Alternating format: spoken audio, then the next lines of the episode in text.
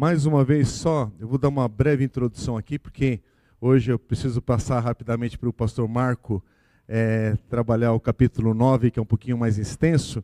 Mas nessa introdução, irmãos, a gente está hoje no segundo encontro desse estudo com o título O que Deus requer de nós. É um rápido panorama de toda a Bíblia, que é baseado justamente nesse livro do pastor Mark Dever, que acredito que todos, ou a maioria aqui adquiriu, da Edições Vida Nova. E esse livro, esse material, é, vou até apontar para cá, porque é a câmera que a gente está usando, esse livro é, está disponível online, para se você não adquiriu ainda, porque aqui na igreja esgotou todos os exemplares. A gente conseguiu num preço é, bem abaixo aí do que é vendido online nas livrarias, é, numa parceria com a Edições Vida Nova, que eles nos cederam num preço bem especial e foi possível repassar aos irmãos também aqui.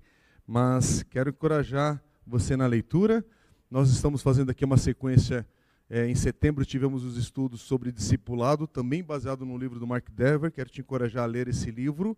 Então, para é, dar mais esse fundamento, mais uma ferramenta aqui para a igreja, a gente deu sequência nesse estudo de panorama bíblico. E semana passada, tem um slide do pastor Mark Dever que está aqui é, sendo projetado agora. E eu peço que projete também online, por favor, para o pessoal em casa conseguir acompanhando os slides, tá bom? Pastor Mark Dever é pastor da Capitol Hill Baptist Church em Washington. Tem uma série de livros da, da é, publicado em teologia, numa linguagem mais simples, pelas edições Vida Nova. Você pode também é, adquirir os outros temas, se assim você interessar, depois e vai conhecendo. E eu queria te convidar a lermos juntos o texto que lemos semana passada, no início é, da Bíblia, a palavra de Deus, aí em 2 Timóteo, capítulo 3, versículos 16 e 17. 2 Timóteo 3, 16 e 17. Nós vamos ler na NVI, para podermos ler em uníssono aí, mas se você tiver com a sua Bíblia em outra versão, quiser acompanhar, também fique tranquilo. Mas eu queria te convidar a lermos esse texto. Vamos ler? Toda a Escritura é inspirada por Deus e útil para o ensino, para a repreensão, para a correção e para a instrução na justiça, para que o homem de Deus seja apto e plenamente preparado para toda boa obra. Amém? Então estamos aprendendo da palavra de Deus e crendo nessa palavra inspirada pelo Espírito Santo. Palavra de Deus para nossas vidas ainda hoje, amém? E amém que o pessoal conseguiu resolver o problema da Câmara. Obrigado aí, Lucas e demais irmãos aí no apoio. Graças a Deus. Irmãos, nós vamos estar estudando esse livro e que é dividido em três partes. Então queria só passar novamente bem breve aqui. Semana passada nós fizemos uma geral na primeira parte do livro, que é dos capítulos 1 a 7, que fala sobre a mensagem da Bíblia como um todo. Hoje o foco é a segunda parte do livro e nós conversamos sobre vocês chegarem aqui dentro do possível com a leitura pronta, né, dessa parte. Hoje o tema é sobre a mensagem do Antigo Testamento, promessas feitas, capítulos 8 a 11. E aqui então hoje vai ser mais focado. Vamos falar sobre Antigo Testamento e Deus permitindo o próximo encontro, o próximo e último encontro será a terceira parte do livro dos capítulos 12 a 15 a mensagem do Novo Testamento, promessas cumpridas. Amém?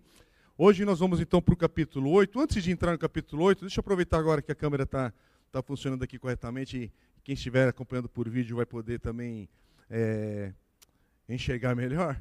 Eu queria apenas encorajar alguns textos, irmãos. Estamos falando de leitura e para quem está querendo aprender mais, ano passado ah, nós tivemos a honra de receber aqui na igreja o pastor Bernardo Show, professor do Seminário Servo de Cristo. Ele passou um sábado aqui, uma manhã de sábado é, aqui na igreja e fez o lançamento do livro O Enredo da Salvação.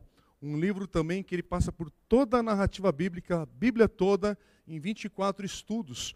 Um livro também bem escrito, é, com uma excelente abordagem teológica e a gente tem esse, esse estudo gravado também, está disponível em vídeo e em áudio, você encontra depois aí nos canais da igreja. É publicado pela edição da Mundo Cristão, editora Mundo Cristão. É de fácil acesso, custo também bem viável. O Enredo da Salvação, excelente obra em língua portuguesa que eu queria encorajar você a ler. Se você quiser ler mais especificamente sobre os livros da Bíblia, hoje nós vamos aprender junto com o pastor Marco aí no próximo no capítulo 9, especificamente sobre o Antigo Testamento. E semana que vem vamos ver os livros do Novo Testamento também com um pouquinho mais aí é, numa visão panorâmica, mas esse livro do pastor Gordon Fee e Douglas Stewart, é, publicado pela Thomas Nelson, é uma excelente edição do livro Como Ler a Bíblia, livro por livro. E pastor Gordon Fee, ele é falecido, faleceu recentemente, e foi um grande estudioso é, da palavra de Deus e professor no Regent College, no Canadá, em Vancouver.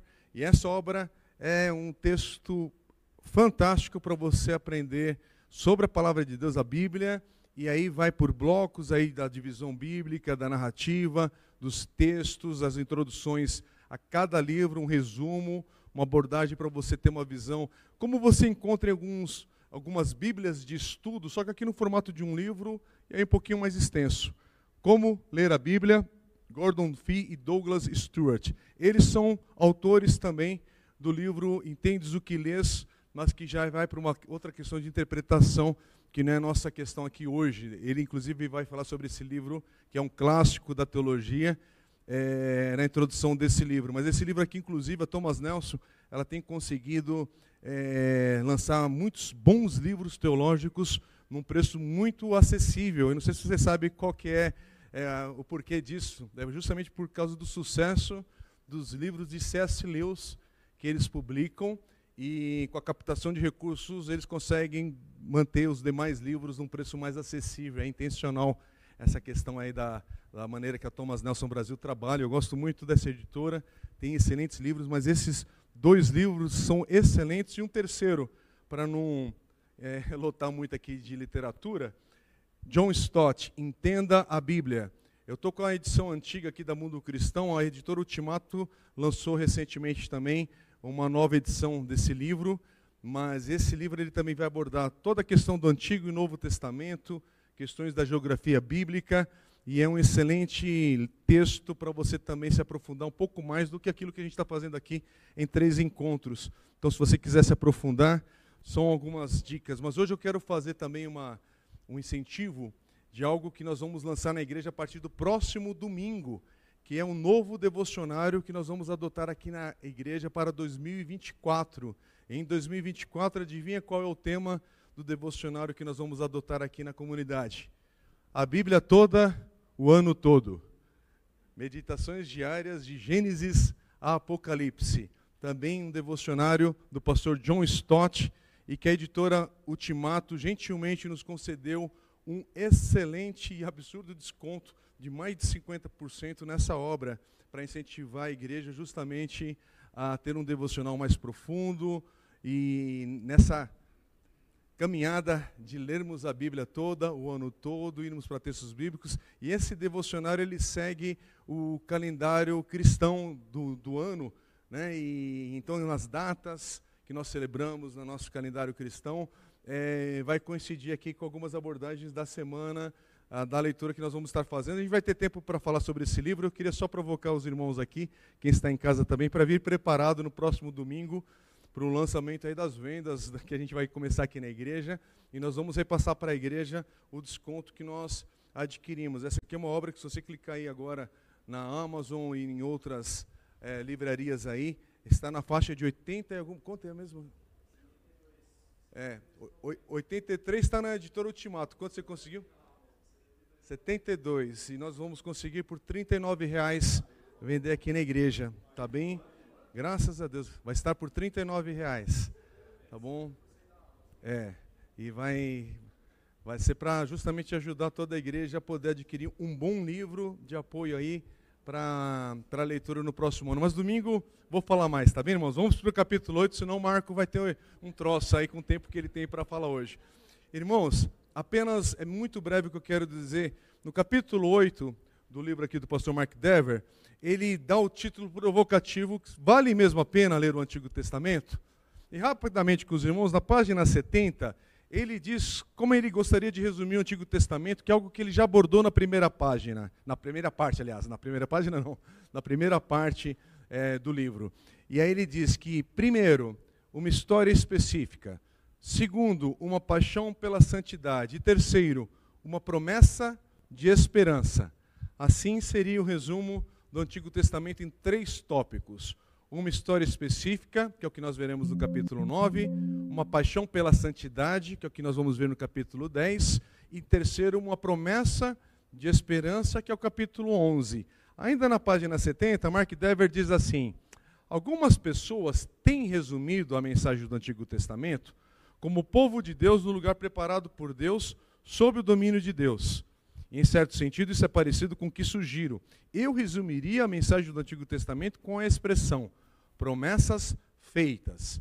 As promessas que Deus fez no Antigo Testamento foram cumpridas no Novo Testamento, especialmente em Jesus Cristo. E aí, na página 71, ele diz assim: Estou convencido que uma melhor compreensão do Antigo Testamento nos ajudará bastante a compreender um Novo Testamento. Isso significa entendermos melhor o Cristo, o cristianismo, Deus e a nós mesmos. Então, por que ler o Antigo Testamento? Para justamente você compreender melhor o Novo Testamento e tudo que é cumprido em Cristo Jesus. Eu queria convidar o pastor Marco para abordar a partir desse momento o capítulo 9 e a gente seguir aqui no firme no estudo. Boa noite, vamos continuar nosso estudo. Uma história específica. Seria muito estranho se a gente é, apenas tivesse a, a Bíblia sem o, uma parte do Velho Testamento. Ou seja, depois do pecado, já direto a salvação em Cristo Jesus. Quem aqui já já jogou videogame e o jogo do Mario, Mario World? Aquele que você fala pro seu neto, não entendo nada, né? Aquele joguinho do Mario World tem 96 fases. Você vai passando fase por fase até chegar no final, no chefão e salvar a princesa. Uma história de redenção também. Então Deus deixou uma história específica para gente, de um povo mas principalmente, como a gente viu nas, na, no encontro anterior, a história sobre Jesus, o Filho de Deus, o Messias, o Salvador, aquele que foi ungido e preparado. Então, Deus usa a palavra dele, a Bíblia, todos os livros do Velho Testamento para preparar o povo e os leitores posteriores para entender esse processo da salvação. Eu queria começar lendo um texto no Novo Testamento para afirmar o Velho Testamento no livro de Atos dos Apóstolos, capítulo 17, Lucas vai relatar Paulo debatendo com os atenienses, aqueles homens que gostavam de filosofia. E ele vai dizer no versículo 24: O Deus que fez o mundo e tudo o que nele há é o Senhor dos céus e da terra, e não habita em santuários feitos por mãos humanas ele não é servido por mãos de homens, como se necessitasse de algo, porque ele mesmo dá a todos a vida, o fôlego e as demais coisas. Amém? Então, Paulo explicando sobre a criação, sobre um Deus criador. Então, você pode pensar, por que, que Paulo está explicando isso? Porque há muitos pensamentos, se você prestar atenção até hoje, há a ideia de que não há um criador, as coisas aconteceram do nada, uma causalidade, né? Tentam implantar uma teoria, né? Nas escolas, você vê o material didático do teu filho, você vai ver lá sobre é, o evolucionismo, né? O teoria do Big Bang, e a gente às vezes acaba passando de lado e ah, isso daí é só uma coisa e ah, vai sendo implantado na cabeça das nossas crianças de que não há um Deus criador. E a Bíblia começa como? Afirmando que há um Deus criador. Se você vê no próximo slide sobre a narrativa bíblica, o princípio, Deus criou os céus e a terra. Gênesis 1:1. Note que essa história, não, essa história surpreende, surpreendente começa a partir do nada. Então acontece a coisa mais extraordinária. Do nada obtivemos algo. Neste algo, vemos a maravilhosa obra criativa de Deus. Primeiro, a criação inanimada: água, terra e sol. A seguir, Deus traz a vida, vegetação, peixes, aves e animais. O mais impressionante é o que Deus fez a seguir: pessoas à sua imagem, para que refletissem seu caráter. Tudo isso acontece nos dois primeiros capítulos da Bíblia. Notem então que a história começa com Deus criando coisas do nada. Alguém disse que Deus precisou criar até o princípio, porque ele não tem é, nenhum limite de tempo. Deus ele é eterno. De eternidade a eternidade tu és Deus. Ou seja, ele precisou criar um, um tempo, um princípio, para que então começassem a história e a criação das outras coisas. Isso não é interessante? A ideia de princípio começa com o próprio Deus, porque ele não tem princípio nem fim. Então ele está além das nossas da imaginação. E temos que começar pensando nisso, sobre o princípio, Deus criando coisas do nada, ordenando a voz criativa de Deus, onde as coisas acontecem sem que haja matéria-prima pré-existente. Esse é um Deus criador e ele cria Perceba que ele cria a vida com vegetação, peixes, aves e animais. E eu queria aqui colocar uma, um detalhe né, que eu ouvi recentemente, que Deus não criou um jardim. Deus plantou um jardim. Entendem a diferença? Deus não falou, haja um jardim. Ele pegou as próprias mãos e plantou um jardim. Se você gosta de planta, isso é fantástico, né? O cuidado de Deus plantando um jardim. Então ele cria todas as coisas. Também queria que você percebesse depois na sua leitura alguns detalhes. Ele cria isso e é o primeiro dia e ele vê que é bom. E então ele cria aquilo e vai, segundo dia ele vê que é. Mas quando ele cria o homem e a mulher, ele vê que é muito bom. Muito bom. Eu brinquei com as irmãs né, na, na, no encontro passado sobre o autor desconhecido, né, a autora desconhecida. Hoje eu vou falar assim, vou elogiá-las. Né? Quando ele viu Eva, a mulher, ele falou, isso é muito bom.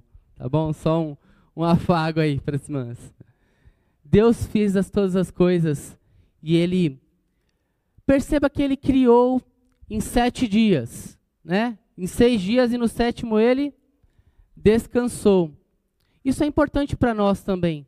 Mas vamos falar aqui agora desses primeiros dias de criação, onde ele coloca o homem e a mulher no jardim, para que eles, assim, cumprissem um propósito da história específica, correto? Porque eles tinham um objetivo de viver para a glória do Senhor, como a coroa da criação como a suprema obra de um Criador. Então ele coloca aquele jardim e diz ao homem: Você pode comer de todas as árvores, mas de uma árvore específica, essa você não deve comer, porque se você dela comer, certamente morrerá. Separação entre o Criador e a criatura. Deus então fala que ele pode fazer todas as coisas dentro de um limite. Então a serpente acaba convencendo aquela aquela argilosa serpente, né? Acaba colocando dúvida, colocando questionamento na palavra do Senhor. Percebam que todos os questionamentos vêm sutis. E ele diz: será que o que Deus diz realmente é verdade? Você certamente não morrerá. Mas a mulher responde: disse que a gente não pode comer nem tocar. Ou seja, Deus não tinha falado nada sobre tocar no fruto. Então a, as sementes do mal vão sendo lançadas como pequenas dardos, pequenas coisas, sempre para questionar a palavra da autoridade de Deus. Perceba que a gente também precisa, nesses nossos dias, já com a Bíblia completa, tanto o Velho como o Novo Testamento, saber que todos os questionamentos contra a veracidade palavras, da palavra de Deus deve ser deixada de lado e precisamos ter a Bíblia como a nossa fé, a nossa fé prática, uma regra. É isso que a gente tem que ter a Bíblia como um manual, não só como algo que a gente acha legal, acha bonito, né? Eu trabalhei numa editora de Bíblias por três anos. Eu adorava aquele trabalho. Eu adorava porque há um detalhe, irmãos. Essa parte sem a capa chama miolo. E os miolos, quando eles não estão encapados ainda, eles ficam presos em pallets assim, todos bem fechadinhos, e você só vê aquela parte dourada da, da Bíblia, assim, só, né? E aí depois eles vão para colocar a capa e tudo mais. E eu até na hora do almoço dormia em cima de algumas Bíblias, assim, para descansar um pouquinho. Mas aquele conteúdo não vinha através só daquele contato físico com a palavra, mas somente através da debruçar na palavra, aprender mais da palavra. É isso que a gente tem que ter, sempre a Bíblia como a nossa regra de fé e prática. Continuando aqui então, a gente vê que no capítulo 3, os primeiros seres humanos criados por Deus lhe desobedecem. E em consequência, todo o cosmo é arruinado.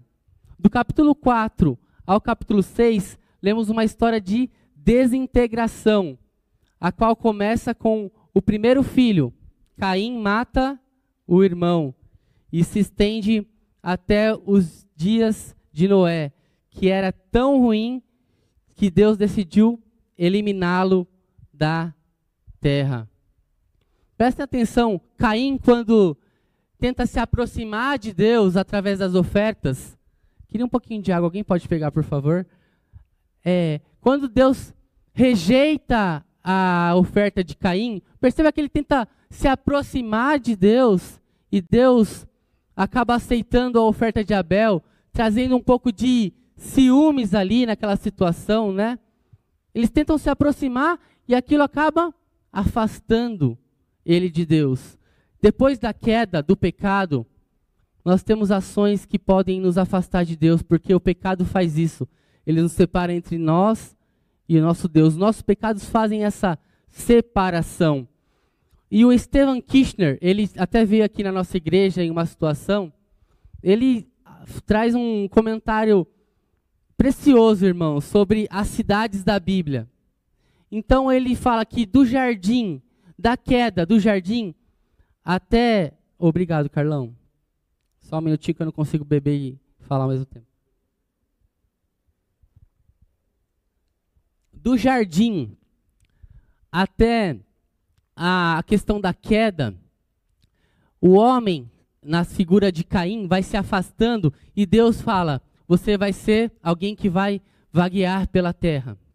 Então ele vai, vai até, até Nod, uma cidade que ele quer fazer ali a sua morada. Então, desobedecendo o que Deus tinha dito a ele, você vai vaguear. Ele tentou se estabelecer, correto? Então percebam que já tentando de alguma forma questionar também a Deus, como Eva fez, como a serpente fez, assim foi Caim também. Depois que aconteceu a separação, ele foi e se estabeleceu. Depois disso, Deus ainda tenta restaurar a história, restaurar a humanidade que estava afastada do próprio Deus. E Caim chega a dizer: quando Deus o questiona, cadê o teu irmão? Ele diz, eu sou cuidador do meu irmão. Percebam o tanto de questionamento que há em tão pouco espaço da queda. Imagina agora os nossos dias, o quanto nós questionamos Deus. Imagina agora como a sociedade vive longe questionando Deus. Se aquele curto espaço de tempo em que Deus ainda se relacionava tão de perto, tão próximo, né? de Caim chegando a perguntar: cadê o teu irmão? E agora ele responde dessa forma. Imagine nos nossos dias, quando nós precisamos de uma redenção, de alguma forma nos reconectar com Deus. Então a história mostra isso, essa separação e essa evolução de que quando, como o homem vai se afastando mais da palavra e da comunhão com Deus. E depois de Nod, o que acontece? Deus faz a uma restauração através de uma família. Vocês lembram de Noé? E aí a gente acha, poxa, agora que começou tudo de novo, vai dar certo. Deus conseguiu então restaurar a humanidade novamente através de um homem que era justo e bom, temente a Deus, ele e sua família, através de um, uma arca. Deus acaba com tudo que ele tinha criado com tanto zelo. Lembra que ele plantou o jardim com as próprias mãos? Ele acaba com tudo e agora vai dar certo. Mas o homem mais uma vez se afasta do Senhor. E agora a outra cidade que o Estevão Kirchner vai dizer, que é Babel. O homem tenta então subir aos céus para ver se eles ficam famosos, né? Para ver se eles ah, de alguma forma conseguem tatear o divino ou chamar a atenção do divino, da divindade. Perceba como o homem vai tentando de alguma forma não obedecer a Deus, mas com as suas próprias mãos tentar uma reconexão, e isso não é possível. E de Babel ele vai citar depois a Babilônia, que no hebraico, ele como é um estudioso, fala que é a mesma raiz da palavra Babel e Babilônia. Também uma cidade em que os habitantes depois vai ser fruto de uma condenação, né? A gente sabe que na Bíblia tem outras cidades também, né? Tem a Nínive, tem Tiro, Sidom, mas ele enfatiza essas duas como um alvo de uma futura condenação. Por quê? Porque se afastaram do Senhor. Tentaram com as suas próprias forças, com arrogância, conquistar algo. Então, a gente vai caminhando nessa história e depois de Babel, em que Deus sim desce ali, depois de ter sido chamado a atenção, e espalha aqueles, aqueles homens e mulheres, dando uma confusão de línguas. que isso significa Babel? Uma confusão. Então, depois disso, Deus mais uma vez quer restaurar a história. Ele não se cansa. O trabalho de Deus é sempre ir em busca, e a história da redenção específica é essa: Deus em busca do seu povo, de comunhão. Porque esse era o objetivo do jardim que o homem tivesse comunhão com o, com o eterno, na viração do dia. E o homem foi perdendo isso por causa do pecado. Então agora ele chama uma família. Continuando aqui, versículo, a partir do capítulo 10, o mundo é repovoado, então volta a se desintegrar, como a gente falou, né? Essa nova derrocada é, é o resumida na história da Torre de Babel, do capítulo 11. Em Babel, um homem arrogante tentou levar adiante uma empreitada independente de Deus, ao que Deus respondeu com mais juízo. Deus então chama Abrão, no capítulo 12, o que marca mais um novo começo. Só para você lembrar, né? Ele não chamou Abrão, ele chamou Abrão, com um A a menos aí no meio, né? Há muita coisa, irmãos, há muitos detalhes que a gente queria poder falar aqui, mas pelo tempo não é possível. Mas Deus chama um homem e uma mulher que uma promessa de um filho, sendo que a mulher era estéril e ele já de certa idade. E a gente sabe tudo o que aconteceu. Continuando aqui, Deus chama Abrão para ser o primeiro de seu novo povo. Ele dá descendentes a Abrão e por meio do neto de Abraão, Jacó, também chama de Israel. O povo de Deus começa a se tornar próspero. Após uma série de reviravoltas providenciais, esse povo acaba escravizado no Egito. Ele, entretanto, se reproduz rapidamente e se torna uma grande nação. Só voltando um pouquinho aqui nesse slide, antes de passar já para a parte do Egito, lembram-se que a história relata, ainda em Gênesis, no final de Gênesis, um homem usado por Deus, que foi vendido por seus irmãos, foi vendido por sua família, né? O, o seu pai o, o adorava, o seu pai gostava dele, né? E isso causou ciúme nos irmãos e ele foi vendido e foi parar no, no Egito. Só que com tudo isso que aconteceu na vida dele, com toda essa história, esse, essa trama, uma história trágica humanamente falando, né? No final, em Gênesis, ele vai dizer, Gênesis 50, ele vai dizer: Todo o mal que vocês planejaram contra mim, Deus transformou em bem. Esse é o Deus que pega a história, tanto as partes trágicas, e consegue transformar em bem. Só um parênteses aqui. A tua história não é tão triste que Deus não possa o transformar em bem. E Ele quer isso, porque a história dele é específica e é uma história de redenção. Agora falando de Moisés, porque esqueceram de, de José.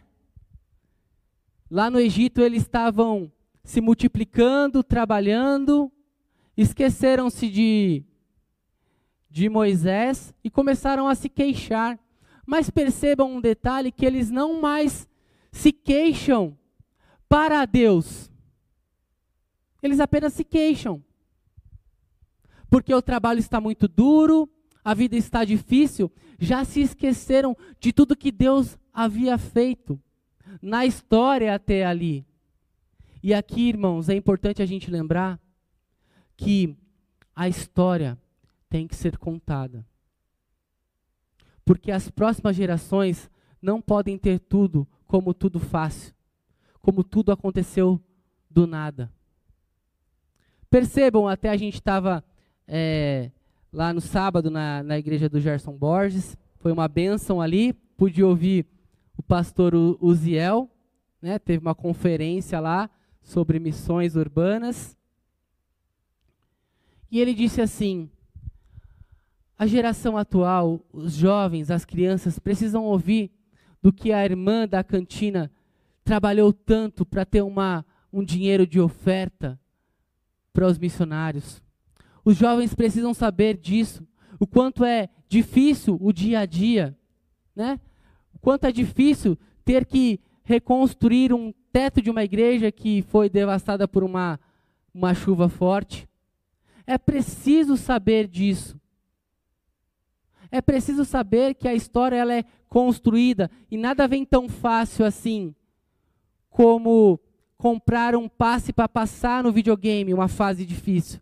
Não, as coisas são conquistadas.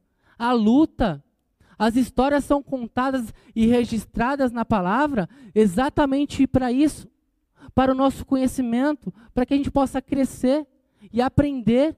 Foi por isso que Deus se revelou através da palavra. Ele podia ter se revelado através de um vídeo no YouTube, de um DVD, mas ele resolveu registrar uma história específica em que pessoas, homens, semelhante a mim e a você.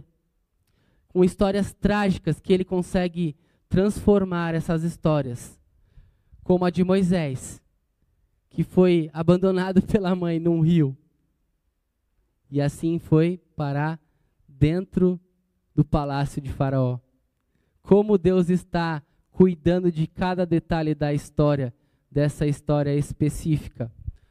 Moisés, então, liberta a nação de Israel continuando a leitura aqui, assim denominada por causa do neto de Abraão.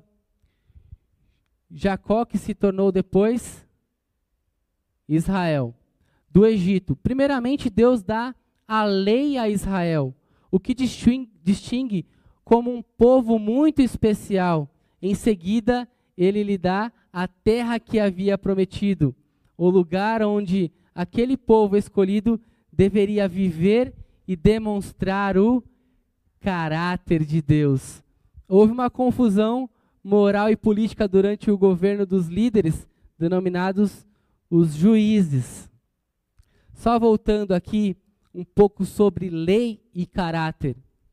A lei dada, dada por Deus a Moisés, quando Deus se revela a Moisés, Deus entrou mais uma vez na história para se revelar a um homem e assim usar aquele homem para libertar o povo de Israel do Egito, da mão do Egito. Deus fez tudo, irmãos. Deus fez tudo. ele que mandou as pragas para confrontar a Faraó, ele que no deserto guiou o povo à noite com uma coluna de fogo e de dia com uma nuvem, guiando o povo aonde que eles deveriam ir até a terra prometida. Deus fez tudo. Ele mais uma vez entra na história e usa um homem para assim mostrar que ele sempre dá um passo redentivo na história para buscar o seu povo. É um Deus ativo em salvar. Continuando então, após alguns séculos, o povo de Israel pede e recebe um rei. As outras nações têm um rei, agora eu também quero, na pessoa de Saul, o qual é sucedido depois por Davi.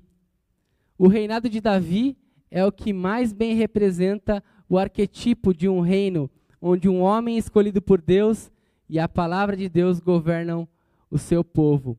O reino então alcança indiscutivelmente seu auge durante o período de prosperidade em que foi promovida a construção do templo por Salomão, filho de Davi. Salomão, todavia, torna-se profano em muitos aspectos e durante o reinado de seu filho Roboão, o reino se divide em dois. Então a gente vê aqui que após os juízes que era um tempo difícil, irmãos. A Bíblia relata que era uma confusão tão grande naquele tempo dos juízes que cada um fazia o que lhe achava melhor.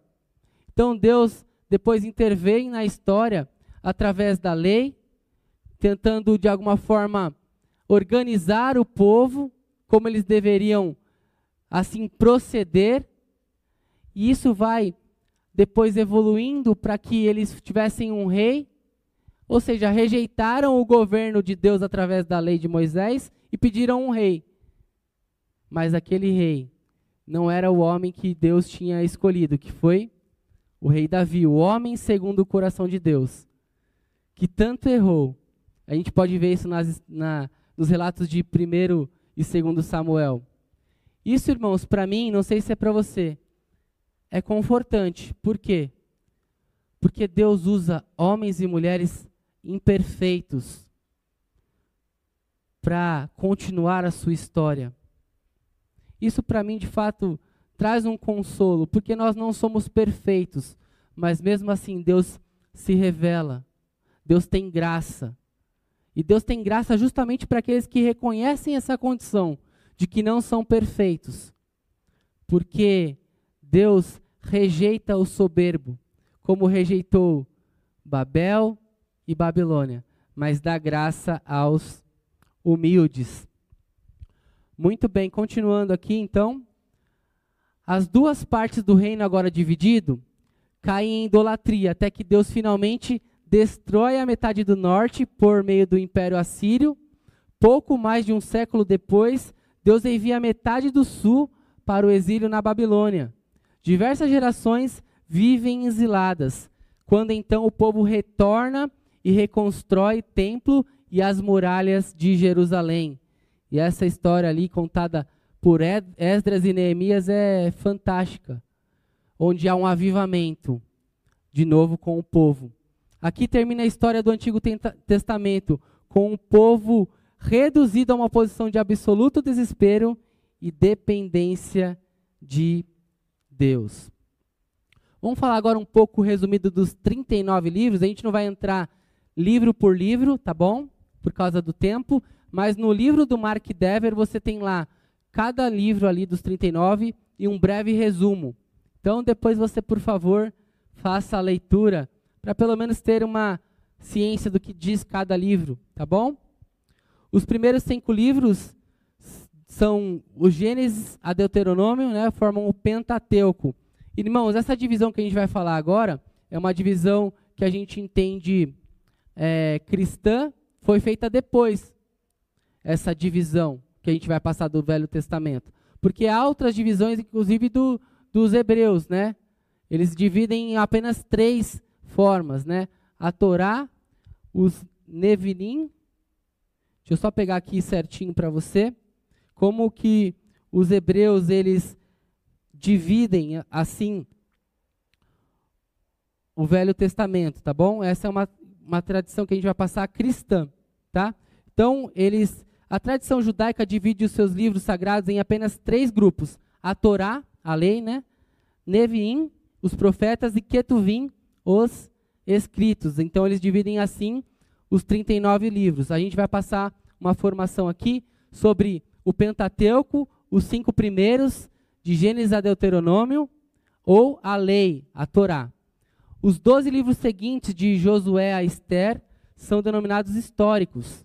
Reunidos, esses 17 primeiros livros apresentam a narrativa que vai da criação até os exilados da Babilônia, cerca de 400 anos antes de Cristo.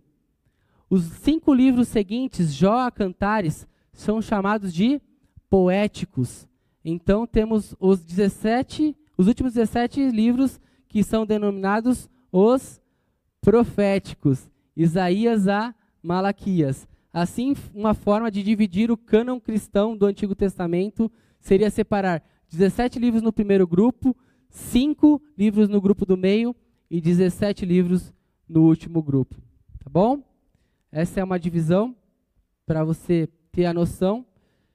E fica mais fácil de entender assim entre Pentateuco, depois os livros históricos, depois os poéticos e depois os profetas.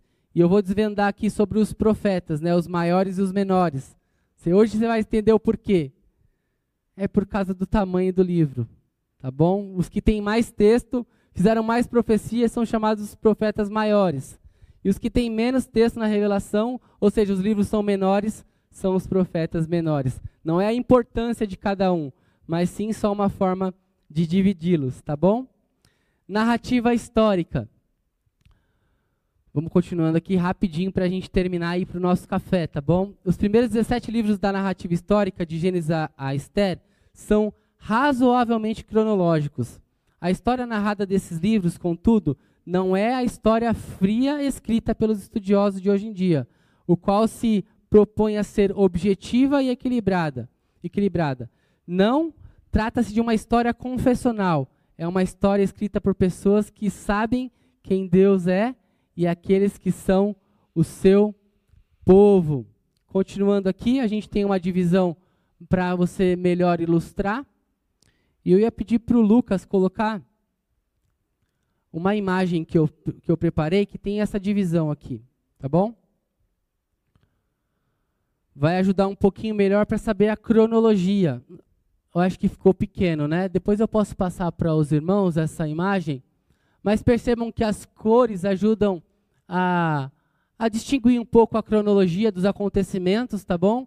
Percebam ali que os salmos e sabedorias, alguns estão até ali na mesma linha do que o Pentateuco, tá bom? A gente tem salmos atribuídos a, a Moisés, por exemplo. Então, depois eu passo esse material para os irmãos, porque ficou um pouco difícil para ler aqui, tá bom? No celular fica mais fácil.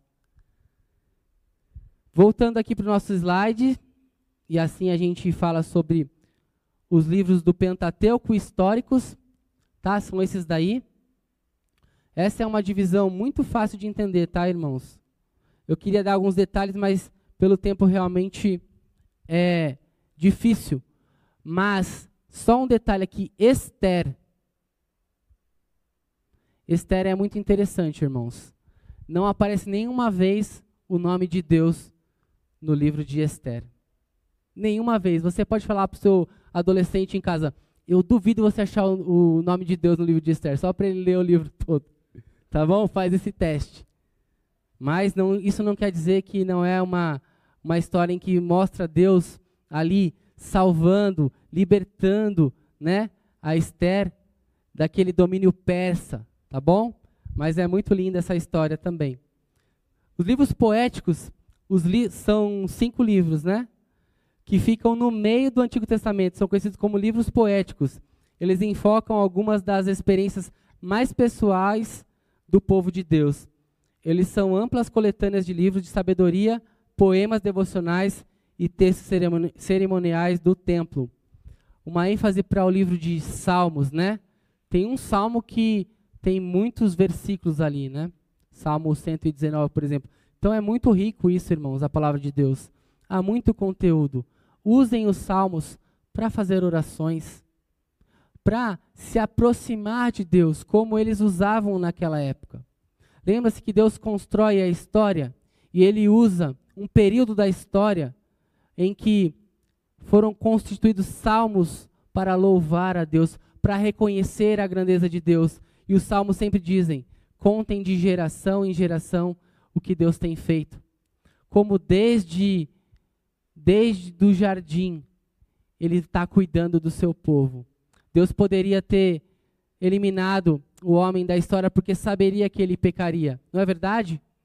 Mas mesmo assim ele decidiu criar o homem e a mulher, os nossos representantes ali no jardim, e mesmo assim fazer uma história de redenção, né? Você já assistiu aquele filme do, do Gremlin? Né? Aqueles bichinhos bem fofinho, mas que se tornam um monstrinho. Se Deus soubesse que aquele bichinho tão fofinho se tornaria um monstro, ele não criaria talvez, né? Mas ele sabe, e mesmo assim ele decidiu nos criar. Ele não desistiu da história. Ele constituiu a história através de um povo, usando homens específicos, se revelando a esse povo. E depois a gente vai ver como esse povo foi importante para trazer a nós a palavra até hoje em nossas mãos. Tá bom? Último slide. O que a história ensina? Depois vai passar os, os profetas, né? Que você pode depois ver. Último slide. O que a história ensina? E assim a gente encerra para o nosso café, tá bom? Volta só rapidinho para eu demonstrar o que eu falei lá. Profetas maiores, você viu ali, né? De Isaías. Tem muito texto em Isaías, são muitos capítulos, até Daniel. Por isso que é a divisão dos maiores e dos menores, tá bom? Tá revelado o mistério. Hum. O que a história ensina para a gente encerrar agora? Toda essa história ensina que Deus escolheu um povo bastante específico para si. Ele escolheu um povo especificamente para ensinar-lhe quem ele é como Deus, o que significa para ele ser santo e o que significa para seu povo ser pecador. Portanto, depender dele e de sua misericórdia. Se recuarmos e examinarmos o apanhado geral, descobriremos que não temos teologia imaterial sobre o Senhor. O que temos é uma revelação bastante clara e caracteristicamente terrena sobre ele. Observamos Deus efetivamente trabalhando no meio do seu povo. Vemos como Deus é, como as pessoas reagem a ele e como ele lida com elas em contrapartida. Deus se revela então através da palavra, através dessa história específica. E você conhece mais dele através dessa história.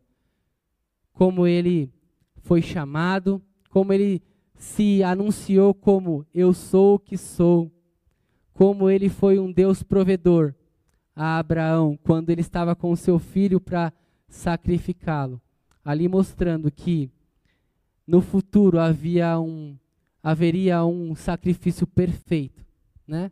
Essas são as alusões que o Velho Testamento vai nos dando para um resgate final com Jesus no Novo Testamento.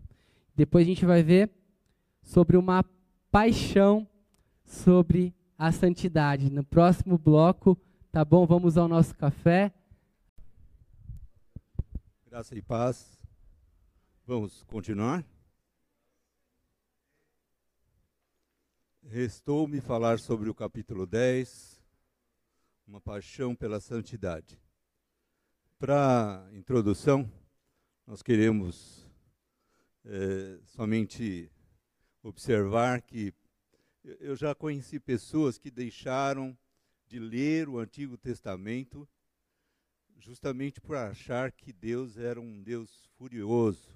Quando ele chegava assim nos sacrifícios levíticos, na leitura do Antigo Testamento, que falava sobre derramamento de sangue, expiação, a pessoa parava de ler a Bíblia. Recentemente ouvi uma pessoa dizer que parou de ler ali por achar que eh, aquilo era estarrecedor ele não estava compreendendo é, esse Deus. estava vendo Deus como um Deus furioso, um Deus raivoso, um Deus irado. E para que nós compreendamos, tenhamos uma verdadeira compreensão desse Deus, o seu relacionamento com o povo de Israel, que foi tão brilhantemente explicado aqui pelo pastor Marcos, né? A história de Israel, a aliança de Israel com Deus.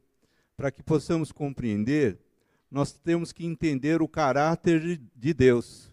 Entender o caráter de Deus nos faz compreender muitas coisas, muitas verdades, né? cerimônias que ocorriam no Antigo Testamento.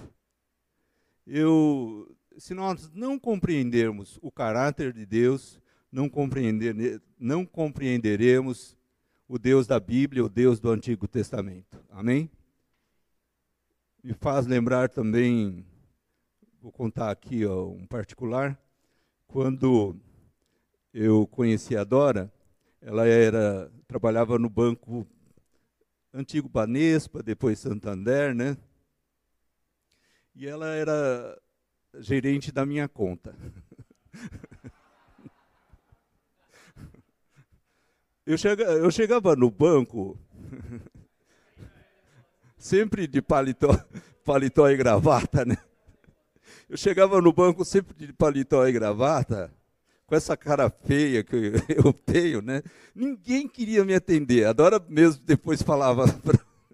Depois ela contou para mim que ninguém queria me atender. As pessoas corriam de mim ali, né? Não sei porquê.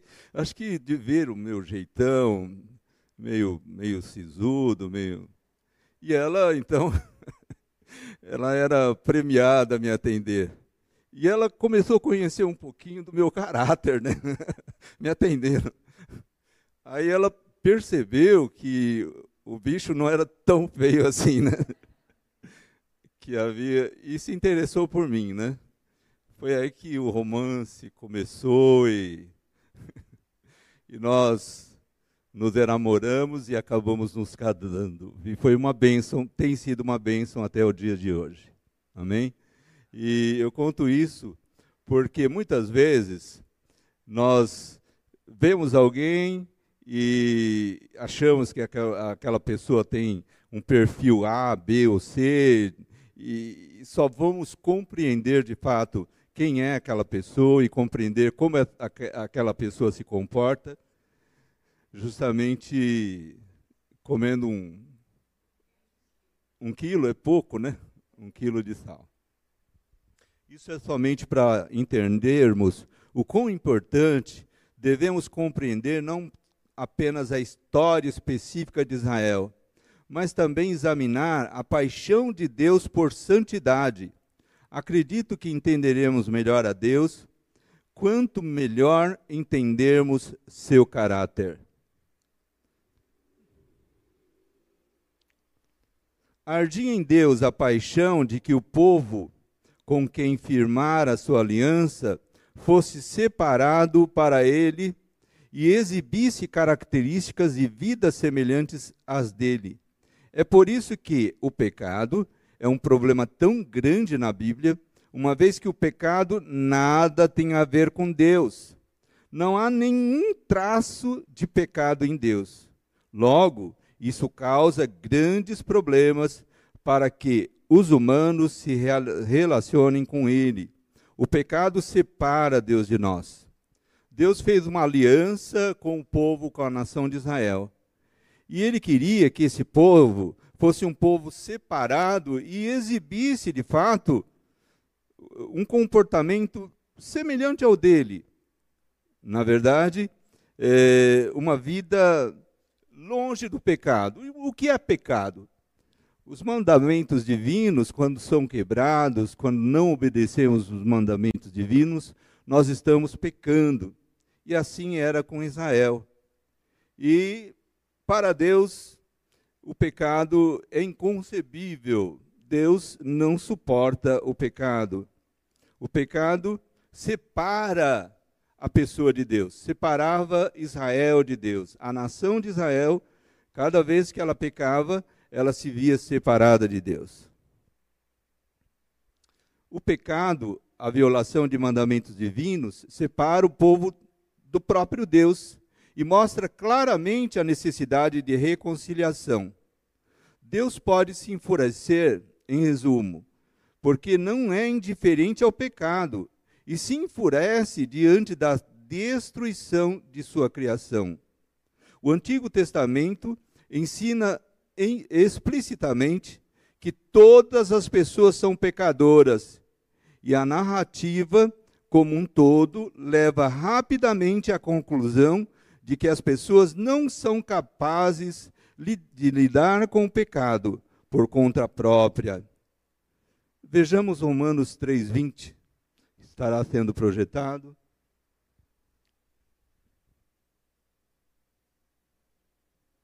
Romanos 3:20. Portanto, ninguém será declarado justo diante dele, baseando-se na obediência à lei, pois é a mediante a lei que nos tornamos plenamente conscientes do pecado. Ninguém se torna justo, ninguém se torna justo, todos são pecadores. E Gálatas 2,16 também, por favor. Sabemos que ninguém é justificado pela prática da lei, mas mediante a fé em Jesus Cristo. Assim, nós também cremos que Cristo Jesus cremos em Cristo Jesus para sermos justificados pela fé em Cristo e não pela prática da lei, porque pela prática da lei ninguém será justificado. Em vez disso, os relacionamentos prejudicados pelo pecado necessitam de algum tipo de reparação divinamente iniciada. Israel em transgressão, em violação a um mandamento divino, ele acabava se afastando de Deus e acabava também é, por compreender a necessidade de uma reparação. Estava distanciado e precisava dessa reparação. E o próprio Deus, ele proveu um meio de Israel se consertar com Deus, do povo de Deus se consertar com ele. Esse meio é chamado de expiação. Expiação deve ocorrer para que duas partes beligerantes, quer dizer, duas partes que estão em guerra, possam se tornar uma. Quer dizer, quando Israel pecava, ele se tornava inimigo de Deus. O pecado o tornava separado de Deus. Entravam em guerra. Os autores do Antigo Testamento foram os únicos a propor a ideia de expiação dentro do contexto de um relacionamento. Deus se relacionava com a nação de Israel como povo escolhido, povo santo, povo separado, povo diferente, com um comportamento de acordo com os mandamentos divinos. O sacrifício levava à expiação. A imagem mais conhecida que Deus usava para ensinar ao povo sobre expiação era o sacrifício. Os pecadores poderiam tentar restaurar seu relacionamento com Deus por meio de sacrifícios. O próprio Deus determinou que, quando um, um, um judeu pecasse, ele teria que separar um animal para oferecer em sacrifício ele determinou que o animal não poderia ter defeito. O animal teria que ser sem nenhuma mácula, sem nenhum defeito. Determinou que fosse espontâneo aquela oferta é, para sacrificar, para que o pecado fosse então expiado, né? Os sacrifícios bíblicos não serviam apenas aos que queriam agradecer, dar graças a Deus por uma colheita maravilhosa. E certamente não atendiam aos manipuladores, pessoas que persuadiam a Deus a enviar uma boa colheita. Em vez disso, destinavam-se aos culpados, pessoas que haviam pessoalmente compreendido ter violado os mandamentos de Deus. Ademais, os sacrifícios bíblicos não eram apenas para pessoas ignorantes que pensassem, quem sabe fazer isso possa melhorar, quem sabe fazer isso possa melhorar as coisas. Não, eles eram executados segundo instruções específicas do próprio Deus. Mais especificamente, Deus exigia que os animais usados para oferta não tivessem defeito, que tivessem um alto custo e que fossem oferecidos espontaneamente pela pessoa que trazia o sacrifício. A vida da vítima animal sem mácula simbolizava simbolizada por seu sangue seriam então dada em substituição da vida do adorador humano que possuía culpa. Em Êxodo capítulo 12, por exemplo, o sangue do cordeiro da Páscoa foi dado em lugar do, do primogênito da família, que por sua vez representava toda a família. Desta feita, nós compreendemos que o Senhor Deus já providenciara uma forma de ensinar o povo de que, ao pecar, carecia de um sacrifício cruento, um sacrifício com sangue, para que o pecado fosse expiado. O Senhor Deus já queria delinear, desde então, desde aquela época, do tempo de Israel, dos sacrifícios de Israel, delinear um plano que, que viria a se cumprir lá na frente com a vinda do Senhor Jesus Cristo. Em Levítico, Deus disse ao povo: Porque a vida da carne está no sangue, e eu tenho dado a vós sobre o altar para fazer expiação por vós, porque é o sangue que faz expiação pela vida. Levítico 17, 11. Além disso, em um sacrifício levítico, era necessário que a parte culpada colocasse a mão sobre a cabeça do animal que seria sacrificado, a fim de indicar a transferência da culpa. Então, toda vez que alguém iria sacrificar um animal, ele confessava o seu pecado com a mão sobre a cabeça do, do animal, antes do animal ser sacrificado, sacrificado, indicando ali a transferência da culpa.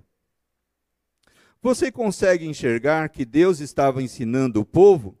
Em primeiro lugar, ele estava ensinando sobre a sua santidade e sobre a sua, sua paixão por santidade. Em segundo lugar, ele estava ensinando que o pecado é um assunto sério, mortalmente sério, tendo em vista ser um enorme desvio em relação à sua santidade. Em terceiro, terceiro lugar, ele estava ensinando que era possível se obter expiação quando o inocente morria em lugar do culpado. Sacrifícios não eram eficazes, salvo pela graça de Deus. Eles ensinavam que o pecado corrompe. Eles ensinavam que o pecado impediam fisicamente o acesso a Deus. Eles ensinavam que era necessário se purificar, e eles ensinavam que o pecado é tão sério que a morte, somente a morte pode expiá-lo. Salvação e perdão teriam um alto custo. Os israelitas tinham ordem de sacrificar uma vez por ano, independentemente da situação da nação. Por quê? Deus estava lhes ensinando que eles eram necessitados e apartados de Deus independente do que ocorresse na vida da nação. Eles regularmente precisavam fazer expiação, eles se encontravam em um estado de pecado, e nenhum sacrifício animal era capaz de remover culpa por fim das contas. No fim das contas, não havia um sacrifício perfeito. O dia da expiação, na verdade, era ocorria uma vez por ano, quando o sumo sacerdote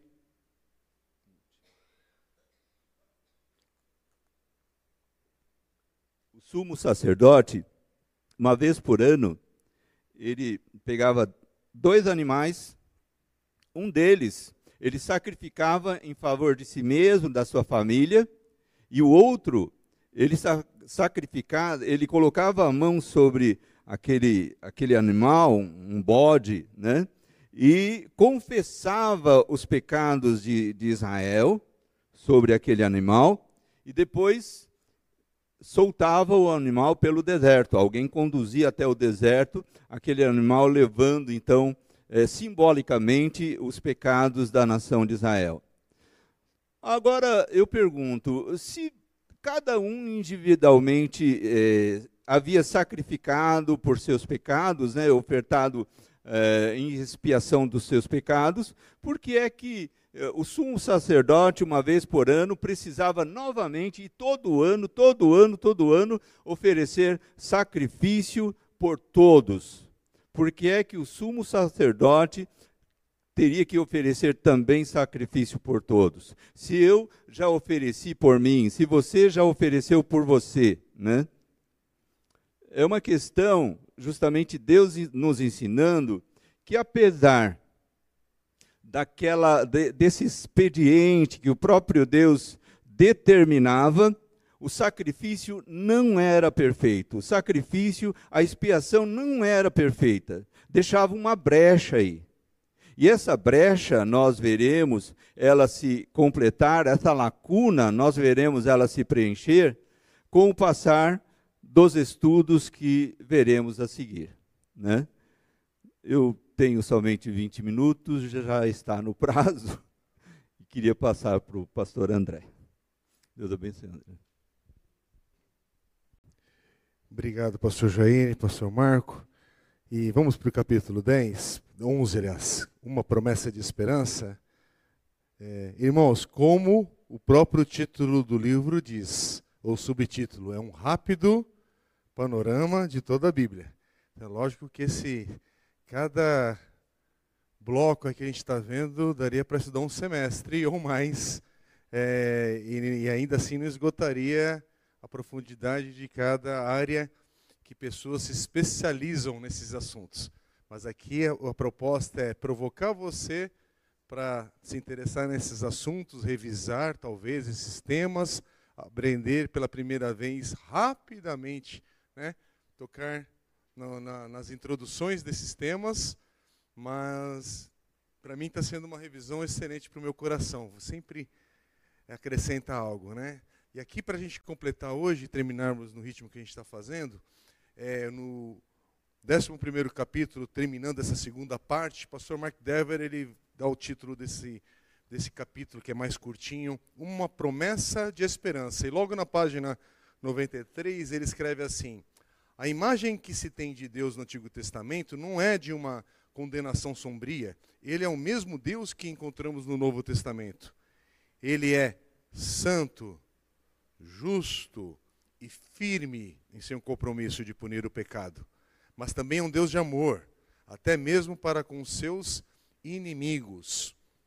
Virando na página 94, 95, ali ele vai falar como Deus demonstra esse amor. E ele diz: o amor indulgente de Deus pode ser percebido no fato de que ele não colocou um fim na história humana no momento da queda, quando ele teria sido totalmente justo se o fizesse. Então, por séculos e séculos da história de Israel, Deus pacientemente tolerou aquela nação rebelde. Em última análise, o Antigo Testamento nos mostra a graça, o amor, a misericórdia e a paciência de Deus de forma grandiosa. Deus sempre planejou e prometeu revelar sua glória ao seu povo, e assim ele o fez ao longo de todo o Antigo Testamento. É isso que nós estamos vendo, a paciência de Deus nesse mundo afora. Irmãos, nós o que nós estamos vendo na nossa própria vida nesse exato momento, nós somos frutos dessa paciência de Deus em ter encerrado lá atrás. Se ele tivesse encerrado lá atrás, a gente não estava aqui hoje contemplando a grandiosidade da história, da graça, da misericórdia do Senhor. É por isso que há uma ênfase, como ele destaca, como é necessário, importante, tem seu local ali para a gente se inclinar e, e se debruçar, para aprendermos mais do Antigo Testamento, para quando você apreciar tudo que é revelado em Cristo, cumprido em Cristo Jesus, no Novo Testamento, Ah, que dimensão nova que tem para a nossa, nossa maneira de ver a história e ver o que Deus tem feito, cumprido e realizado. Como tudo isso é grandioso demais. Por isso que na página 96, o pastor Mark Dever vai dizer sobre esse enigma do Antigo Testamento, esse enigma solucionado, e depois ele vai falar que esse enigma solucionado é no ungido, o Messias. Mas antes de falar nisso, o enigma solucionado, página 96, aí ele vai voltar a dizer sobre a expiação. E ele diz assim: a expiação requer, como já dissemos, que uma parte inocente tome o lugar no sofrimento e na morte de uma parte culpada. Contudo, também já mencionamos que a morte de um animal não basta para que isso seja obtido. É preciso que haja algum relacionamento entre a vítima e a pessoa culpada. Um relacionamento muito mais próximo do que seria possível entre nós e um animal que não foi feito à imagem de Deus. E a resposta para o enigma do Antigo Testamento, tanto para os israelitas quanto para nós, não poderia estar jamais em nós mesmos ou em um cordeiro. A esperança deles é a nossa preci preciosa, precisa, desculpa, a esperança deles, a nossa, precisa estar na pessoa prometida do Antigo Testamento. Amém? E aí ele vai falar sobre esse enigma solucionado no ungido, o Messias. Ali na página 97 para 98, ele vai dizer: Jesus apresentou-se não apenas para cumprir as promessas veterotestamentárias de um Messias como rei, mas também para cumprir outro conjunto de promessas. A promessa do servo do Senhor que viria para sofrer por seu povo em seu lugar. Jesus em si uniu as profecias do Antigo Testamento sobre o rei Messias e as profecias do servo do Senhor que sofreria por seu povo Naturalmente, Jesus já havia meditado profundamente no Antigo Testamento e conhecia essas palavras de Isaías. Ele vai citar agora Isaías 53, versículos 4 a 6. E ele diz assim: Verdadeiramente, ele tomou sobre si as nossas enfermidades e levou sobre si as nossas dores. E nós o consideramos aflito, ferido por Deus e oprimido. Mas ele foi ferido por causa das nossas transgressões e esmagado por causa de nossa maldade. O castigo que nos traz a paz estava sobre ele, e por seus ferimentos fomos sarados. Todos nós andávamos desgarrados como ovelhas, cada um se desviava pelo seu caminho, mas o Senhor fez cair a maldade de todos nós sobre ele. Amém? Que texto, que esperança. Isso é Isaías, muitos e muitos anos e séculos antes de tudo isso ser cumprido em Jesus. É por isso que quando você vê esse versículo sendo usado num culto de oração, para você orar por cura, para dizer que Jesus levou suas feridas e vai ser, você vai ser curado naquele culto, é uma distorção desse texto. Esse texto não está falando sobre esse tipo de cura. Por isso, irmãos, que a gente vê muita aplicação bíblica descontextualizada dentro de uma promessa cumprida de um todo aqui que está falando o texto. Isso aqui não é para a gente fazer um culto de libertação. Isso aqui é para ver uma promessa do Velho Testamento cumprida no Novo Testamento sobre o Messias. É muito mais, é mais amplo, é maior. Eu estou falando isso aqui só para a gente entender algumas coisas que, quando você pega o Antigo Testamento, à luz do Novo, né, e aí como é que a gente interpreta isso? Aí a gente pode conversar bastante sobre isso também. E, eu posso citar isso aqui como uma palavra de esperança num dia de a gente orar e vamos confiar isso e tudo, mas a aplicação desse texto, não, não é tão estreita assim, só para uma coisa que eu quero justificar na condição de um momento de um culto. É mais amplo. É aquilo de uma promessa de um dos livros centrais daquilo que é revelado ali, prometido no Velho Testamento e cumprido em Jesus Cristo. Amém? Eu queria só pincelar nisso aqui, porque esse aqui é um dos textos que é compartilhado, lido muito fora do seu contexto.